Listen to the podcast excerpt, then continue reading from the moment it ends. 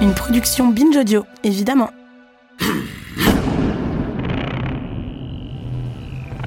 Les couilles sur la table, épisode 91.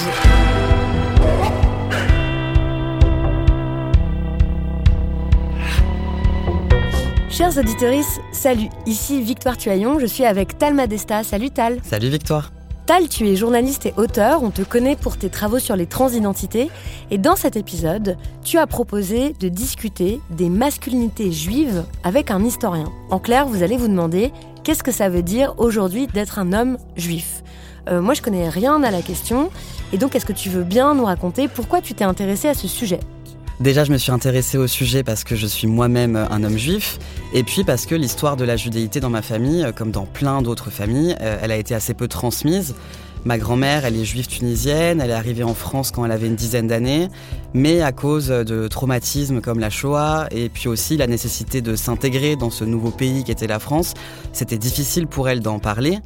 J'ai voulu recréer un lien avec mon identité qui avait été rompue et ça j'ai voulu le faire depuis toujours. Donc je me suis toujours posé plein de questions sur la judéité. Et c'est vraiment intéressant de croiser cette question-là avec la question du genre et de la construction de la masculinité. Dans cette conversation avec ton invité, l'historien Patrick Farge, on comprend mieux comment les stéréotypes antisémites, donc racistes contre les juifs, comment ces stéréotypes se sont construits et comment ils ont impacté la vie des juifs en Europe, comment les idéaux de masculinité juive y ont répondu. Et on comprend ce que ça fait à l'identité masculine des juifs d'être aussi des communautés diasporiques, c'est-à-dire bah, d'être dispersés partout dans le monde, dans plein de pays différents. Et à la fin, vous discutez aussi du cas très particulier de la construction des masculinités en Israël. Avant de vous écouter pour qu'on puisse bien comprendre votre conversation. Euh, est-ce que tu peux nous expliquer en quelques mots qu'est-ce que c'est la judéité? Alors oui, ça peut désigner plein de choses à la fois. Euh, quand on parle de sujet, on peut parler à la fois de la pratique du judaïsme comme religion, de l'organisation d'une vie culturelle autour euh, de rites juifs, qu'on soit croyant ou pas. Donc par exemple les fêtes de Rosh Hashanah, Hanouka, etc. Mais c'est aussi un principe généalogique, puisque la judéité, elle est transmise par les ascendants, et pour certaines personnes, c'est aussi, mais c'est pas toujours le cas, euh, un groupe ethnique avec l'idée ou pas d'une vie commune ancestrale sur un territoire donné, en l'occurrence l'actuel Israël-Palestine. Hmm. Ce qui est compliqué quand on parle de sujet, c'est qu'on parle de plein d'identités différentes qui impliquent pas les mêmes cultures, les mêmes modes de sociabilité, les mêmes lieux de vie. Donc typiquement, euh, il y a des différences dans les cultures ashkénazes, séfarades ou mizrahim. Donc ashkénazes, ce sont les juifs d'Europe de l'Est, euh, les séfarades, les juifs de la péninsule ibérique et les juifs du Maghreb, et les mizrahim, les juifs orientaux. Et puis, tout le monde n'a pas la même pratique religieuse, et ça aussi, ça joue sur les masculinités. Il y a des hommes juifs non croyants, des hommes juifs libéraux, des hommes juifs ultra-orthodoxes et d'autres. On va entendre ça dans la conversation. Juste ajouter qu'aujourd'hui, on estime environ à 15 millions le nombre de juifs dans le monde, qui sont disséminés dans 23 pays différents, principalement. Il y a 6 millions de juifs aux États-Unis, à peu près 7 millions en Israël-Palestine et environ 500 000 en France. Vous allez voir, on apprend plein de choses dans cet entretien absolument passionnant. Donc, merci Tal et bonne écoute.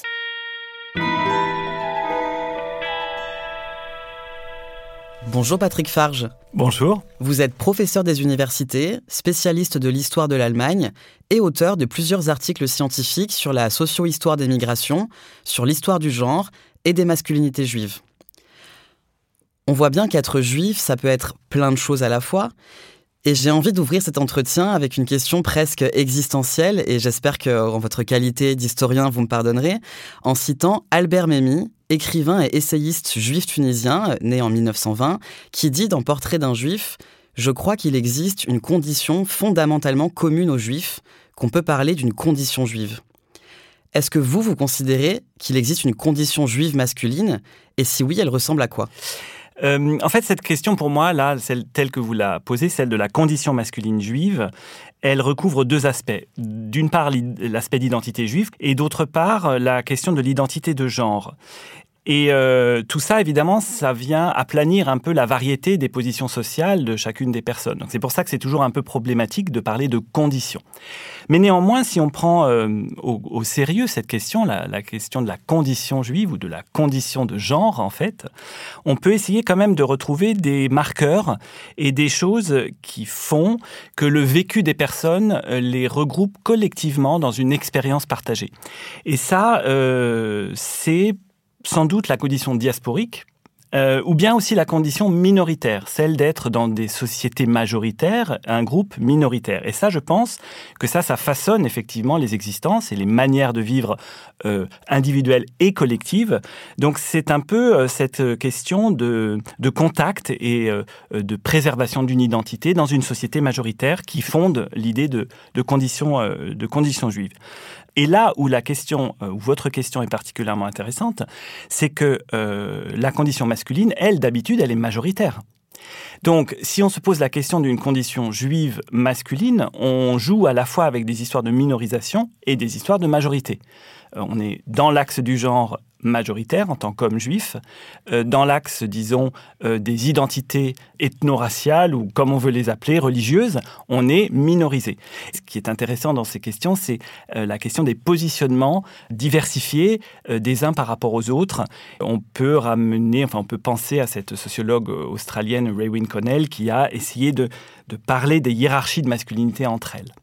J'aimerais qu'on fasse un, saut dans l'histoire. Bon, vous en avez déjà un petit peu parlé hein, dans la, condition du minorisé, mais quand on fait partie d'un groupe discriminé, c'est aussi le, regard social, le regard de l'autre qui façonne notre identité à notre place, euh, ou en tout cas, euh, voilà, qui cherche à nous construire comme un autre, c'est-à-dire à nous altériser, à nous assigner à une marge en fait, pour mieux nous, nous contrôler, nous dominer. Évidemment, comme tous les autres racismes, euh, l'antisémitisme va aussi chercher à définir une sorte d'image unique de l'homme juif, à, essentialiser l'homme juif à des caractéristiques euh, qui lui seraient naturelles.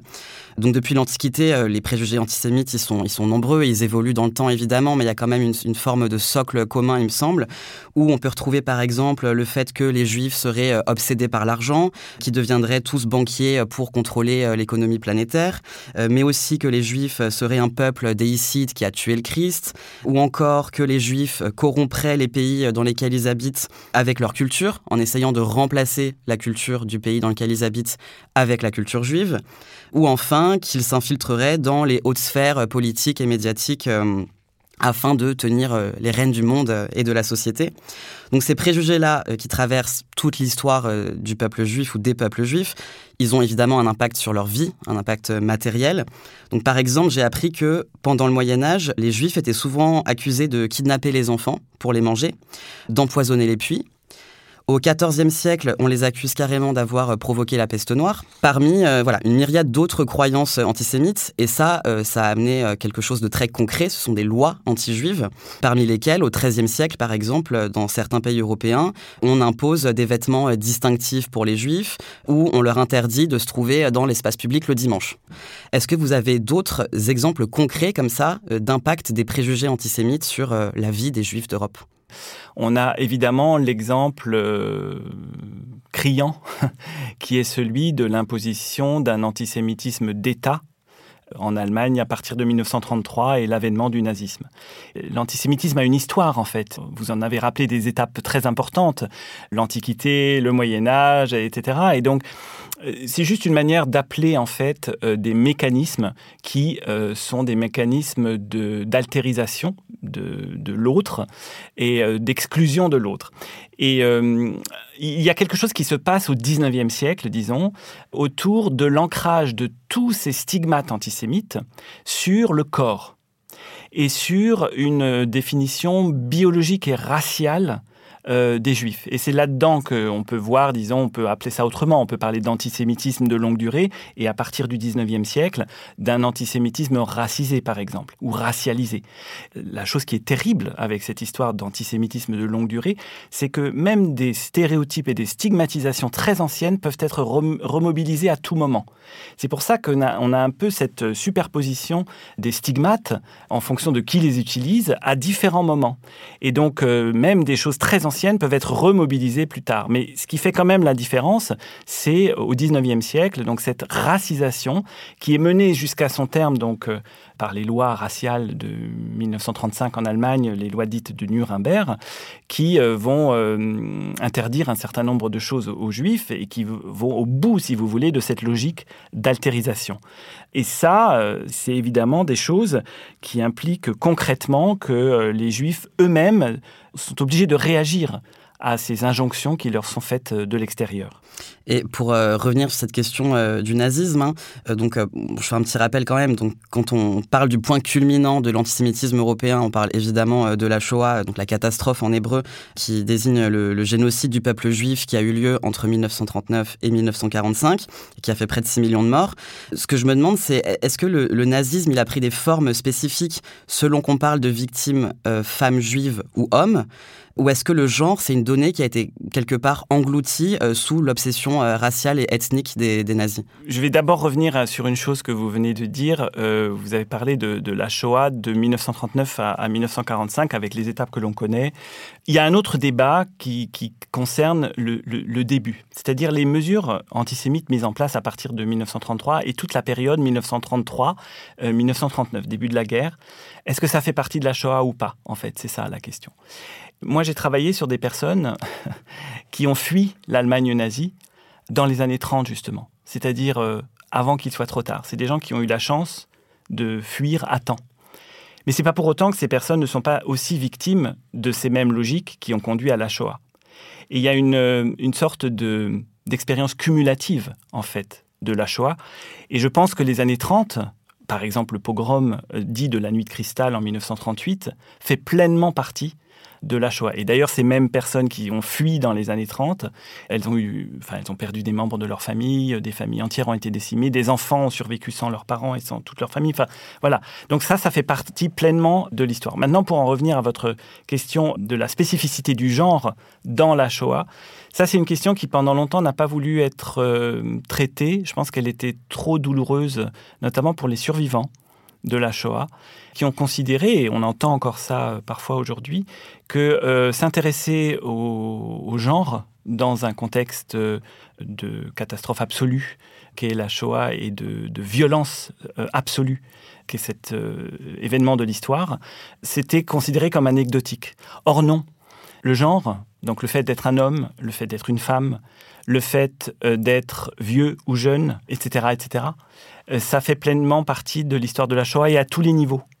Euh, il y a des travaux maintenant qui commencent à, réfléchir à, ce que ça voulait dire euh, une expérience féminine, une expérience masculine, une expérience aussi de sexualité dans les camps de concentration. On a en fait des sources.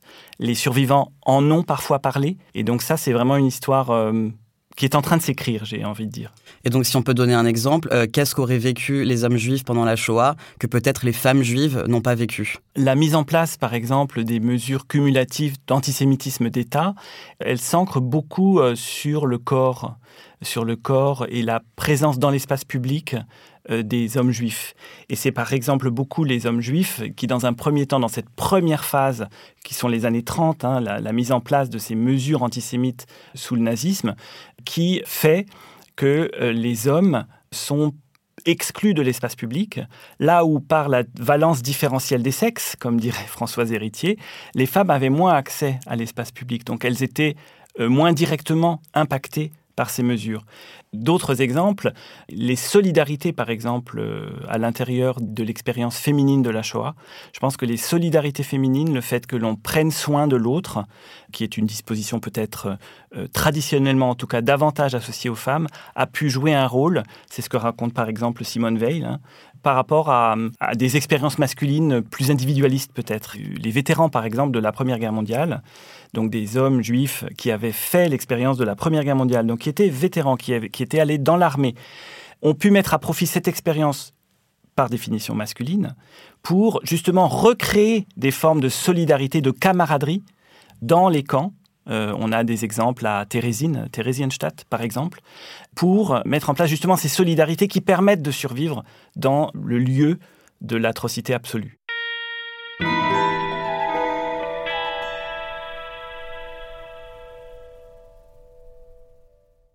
Salut, je m'appelle Camille Test, je suis journaliste et prof de yoga et j'anime Encore Heureux, un podcast sur la santé mentale. Deux fois par mois, on se pose des questions très simples, du genre comment on fait pour avoir un rapport apaisé à la nourriture, peut-on vraiment travailler et être heureux, ou encore pourquoi se réconcilier avec le sport. Avec mon équipe d'expertes et d'experts, on repose les bases, on décrypte les problèmes, on les replace dans un contexte global et surtout, on trouve des solutions. Car même si le monde va mal, on a le droit de vouloir être encore heureux. Encore heureux, c'est un podcast de Binge Audio, déjà disponible sur votre appli de podcast habituel.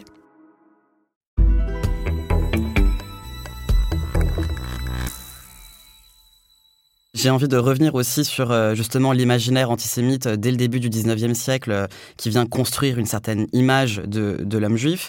Et ce qu'on retrouve souvent dans la, voilà, la presse et les pamphlets antisémites de l'époque, c'est l'idée que les hommes juifs, ce seraient voilà, des êtres faibles, malingres, efféminés, ou alors au contraire, on a une espèce de caractère libidineux, ils, seraient lascifs, trop sensuels, etc. Bon, moi, il me semble que ça convoque un, imaginaire qui est assez sexiste, voire parfois euh, homophobe. Euh, vous, dans vos travaux, vous parlez justement de la féminisation des hommes juifs dans le regard antisémite. Et vous êtes rejoint par euh, beaucoup d'autres historiens et historiennes. Je pense à Jennifer Meyer, par exemple, qui, explique que les, les, stéréotypes antisémites, ils dénonçaient le plus souvent ce qu'elle appelle un manque de conformité aux normes de genre. Ça veut dire quoi? Qu'est-ce qu'on entend par là? À quelles normes de genre les hommes juifs dévient? Oui, alors ça, ça pose la question, je crois, d'une chose qui s'est passée aussi au 19e siècle, qui est la mise en place des nations, des nationalismes et des frontières nationales et de l'État-nation, etc. Et à mesure que la nation est devenue une opération d'inclusion à l'intérieur de frontières, etc., elle est aussi devenue une opération d'exclusion. Donc la nation, les nations européennes par exemple, se sont construites des autres des altérités. On a pu euh, fixer un certain nombre de, critères pour définir ces altérités. Et en même temps, à l'intérieur de la nation, donc les juifs apparaissent comme des autres qui sont toujours soupçonnés finalement de porter une inversion.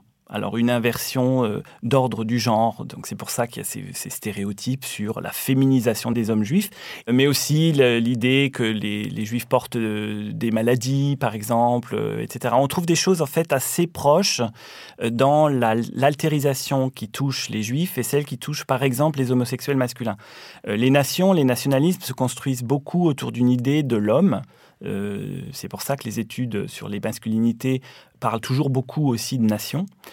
Parmi les, personnes qui ne font pas partie pleinement de la nation, il y a aussi les homosexuels. Il y a une loi, par exemple, en Allemagne, qui retrouve des vieux stéréotypes aussi sur l'animalité euh, des homosexuels, etc. Dans, dans la même loi, on criminalise les actes contre nature, donc sexualité de même sexe, entre hommes, et la zoophilie, c'est-à-dire des actes infligés à des animaux.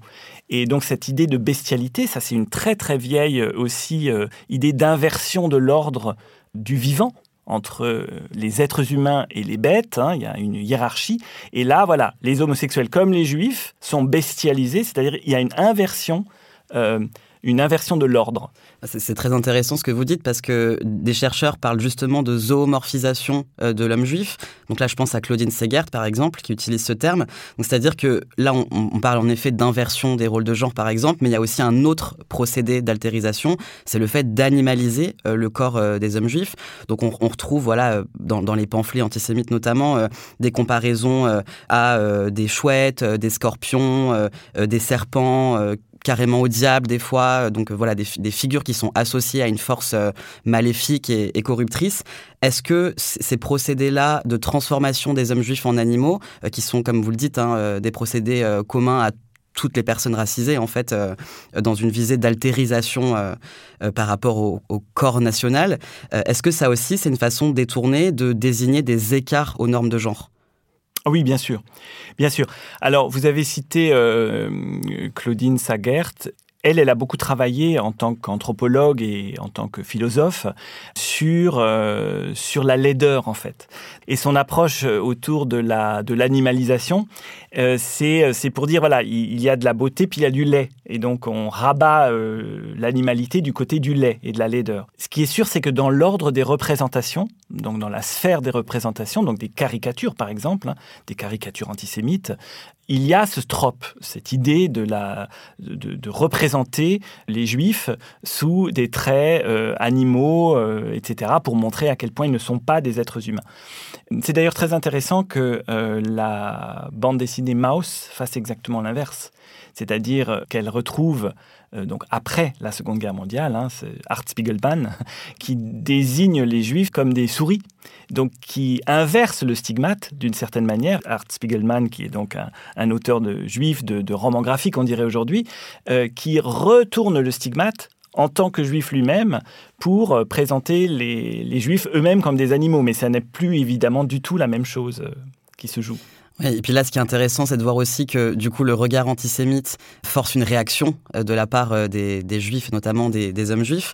Moi, je me demande si justement, au regard euh, de cette omniprésence de, l'antisémitisme et, ces figures-là antisémites des hommes juifs maléfiques, animaux, sous-hommes, féminisés, etc., est-ce que face à ça, au sein même des communautés juives, ont éclos des formes d'idéal de masculinité qui viendraient peut-être, je sais pas, répondre justement à ces imaginaires antisémites? Oui, alors ça c'est vraiment une question euh, très très très importante parce que là on a beaucoup parlé jusqu'ici des représentations que les autres se font des juifs. Et donc ça pour l'historien ça veut dire on a beaucoup travaillé sur des sources qui ne sont pas produites par des juifs et des juives. Donc il est très important par votre question là de nous poser la question de la vision interne, comment les juifs eux-mêmes réagissent comment les communautés juives, comment les personnes juives elles-mêmes réagissent.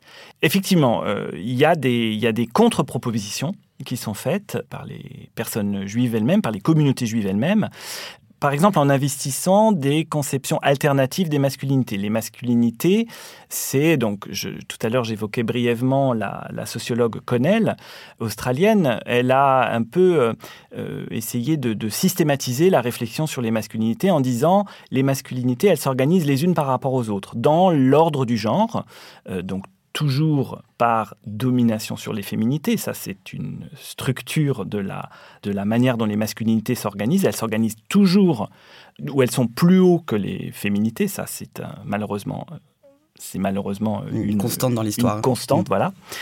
Euh, mais à l'intérieur même de la sphère des masculinités, il y a des choses qui bougent entre elles. Et donc, euh, Connell, elle distingue en fait quatre idéal types des masculinités, les masculinités hégémoniques, les masculinités alternatives, les masculinités complices, donc c'est celles qui ne sont pas tout à fait hégémoniques mais qui veulent euh, utiliser les mêmes règles, et les masculinités protestataires, etc. Et donc ça, ça marche assez bien si on veut, euh, par exemple, là je peux faire référence aux, travaux d'un historien qui est aussi talmudiste, qui s'appelle Daniel Boyarin, qui est un Américain, enfin israélo-américain, et qui s'est intéressé, euh, ça fait déjà un certain temps, puisque c'était 1997 son livre. Son livre s'intitule euh, Unheroic Conduct, conduite non héroïque.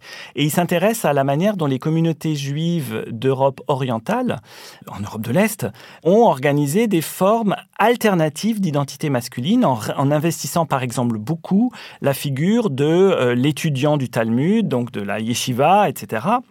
et il a la yeshiva qui est euh, un centre d'études, enfin une école euh, de la Torah et du Talmud. Exactement, donc où on, mise, voyez, sur, sur le travail, sur le texte, sur l'activité religieuse, la pratique religieuse. Et il a nommé cette, cette manière de faire Edelkeit par ce mot euh, yiddish. Kite, c'est le suffixe qui sert à faire des substantifs, euh, qui sert à désigner une qualité. Et edel, euh, ça veut dire précieux, ça veut dire élevé. donc, il y a une connotation de passivité, de retenue, d'intellectualisme aussi.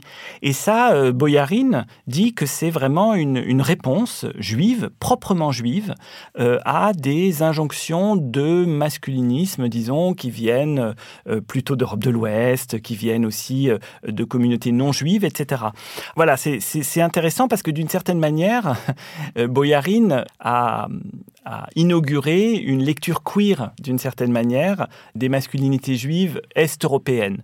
Là où en Europe de l'Ouest, les juifs, disons, de l'Ouest, et les juifs allemands en particulier, investissent des formes complètement différentes de riposte.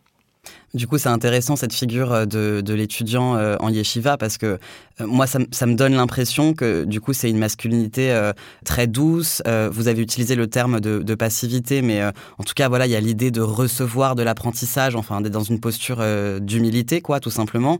En fait, plein de caractéristiques qu'on associe traditionnellement en Occident à la féminité.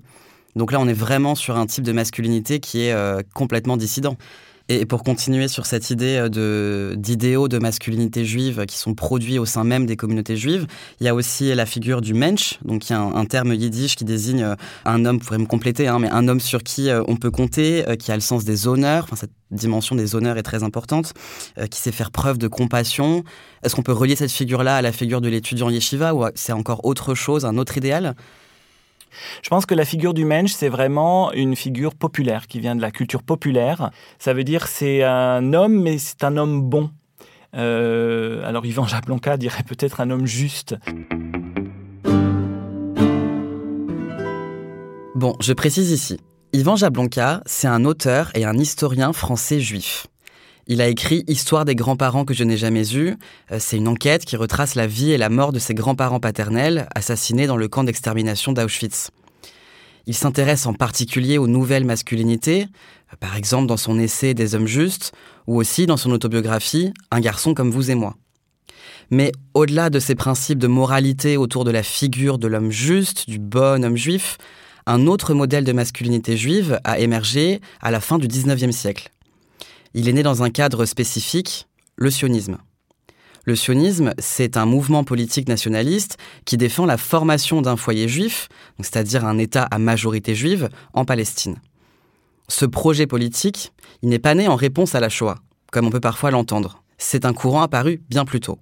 L'un de ses théoriciens principaux, c'est Théodore Herzl, qui est l'auteur de L'État des Juifs en 1896. Défendu par une poignée de juifs d'Europe en réponse à la hausse de l'antisémitisme dans leur pays, le sionisme ne fait historiquement pas du tout l'unanimité chez l'ensemble de la population juive, qui était plutôt réfractaire à cette idée. Le sionisme est par contre soutenu par beaucoup d'antisémites en Europe, qui voient comme une bonne nouvelle l'idée d'un établissement de l'ensemble des juifs loin des territoires européens. C'est le cas par exemple d'Édouard Drummond, fondateur de la Ligue nationale antisémitique de France et auteur de La France juive, un pamphlet antisémite majeur du XIXe siècle. Mais au lendemain de la Shoah, les pays occidentaux concrétisent le projet sioniste en orchestrant une nouvelle cartographie des territoires palestiniens au détriment des populations sur place. Et c'est à ce moment qu'est créé l'État d'Israël en 1948. Patrick Farge nous explique comment l'avènement du sionisme a reconfiguré les masculinités juives.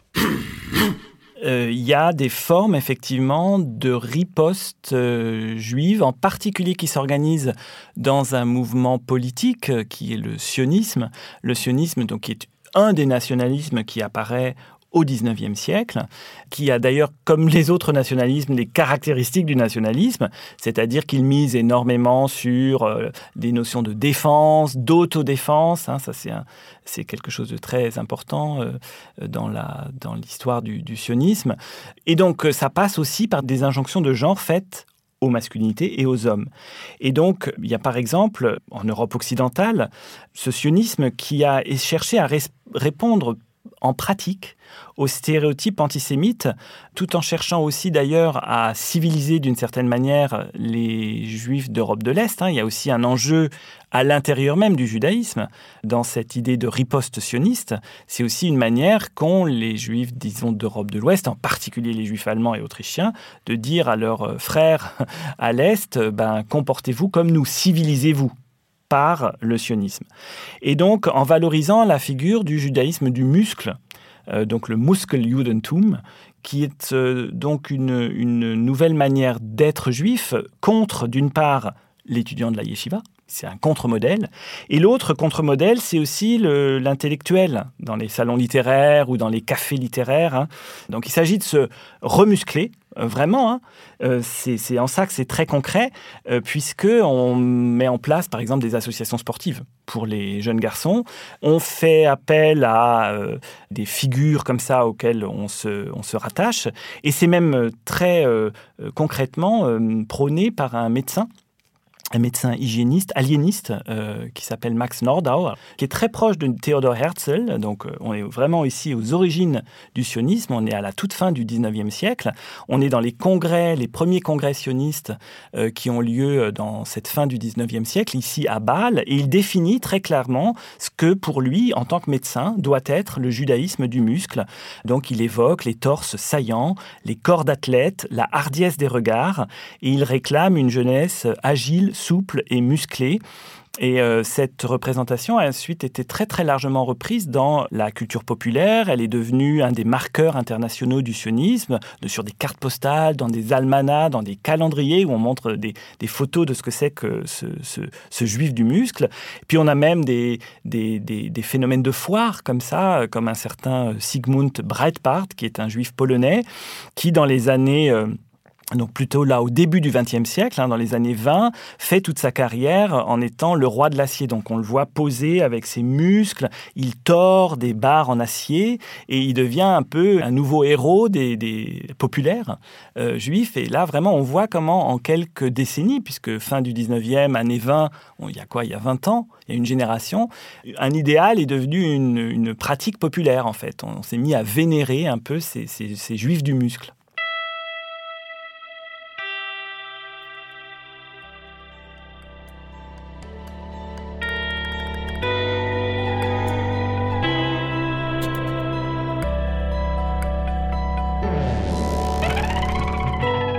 C'était la première partie de cet entretien avec le socio-historien Patrick Farge. Dans la suite de notre conversation, il va nous en dire plus sur ce que les diasporas juives font aux masculinités et nous racontera aussi comment Israël et l'idéologie sioniste ont créé une sorte de nouvel idéal d'homme juif avec par exemple la figure du soldat de Tsahal. Vous retrouverez toutes les références mentionnées durant notre conversation sur le site internet binge.audio. Binge Audio, c'est le média qui produit ce podcast. En attendant la diffusion de la deuxième partie de cet entretien, vous pouvez d'ores et déjà nous faire part de vos remarques sur les réseaux de l'émission ou bien à l'adresse les sur la table at binge.audio. Avec moi pour préparer cet épisode, il y avait Naomi Titi à la production et au montage, Lucille Leboutet à l'édition, Sébastien Salis à l'enregistrement, Paul Berthiaud à la réalisation, Lise Niederkorn et Jeanne Longhini à la communication, et au conseil éditorial, Victoire Tuaillon. Merci pour votre écoute et on se retrouve au prochain épisode.